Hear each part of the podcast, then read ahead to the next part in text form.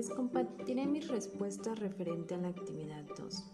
La primera dice, ¿de qué forma se relaciona el caso de Dick y Maury con mi labor docente? Desde una perspectiva reflexiva, considero que se relaciona de diferentes maneras. Sin embargo, es de vital importancia rescatar dos. La primera es la falta de motivación por experimentar nuevos cambios en mi labor docente, es decir, que en algunas ocasiones no me he arriesgado en actividades nuevas por la situación de los padres de familia o porque en algunas ocasiones las actividades no salieron como se tenían programadas. Y la segunda era la falta de confianza, ya que en un principio, como todo docente de nuevo ingreso, se tienen miedos en el ámbito desconocido.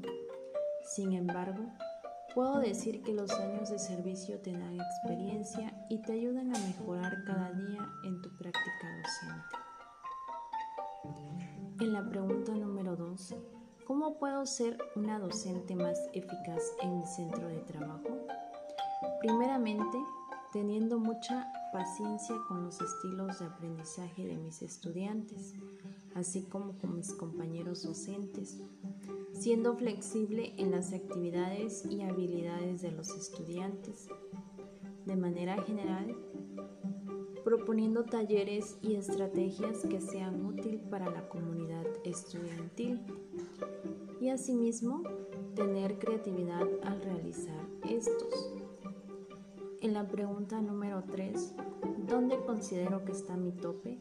Considero que mi tope está en mis debilidades, como por ejemplo el miedo a experimentar nuevas formas de trabajo por la rigidez del plan y programas, y la incertidumbre por no saber si tendrán éxito las actividades o proyectos que se plantean. Sin embargo, día a día He comprendido que si no arriesgamos, nos quedaremos con la duda de cuál habría sido el resultado de las actividades que nunca se hicieron. Muchas gracias.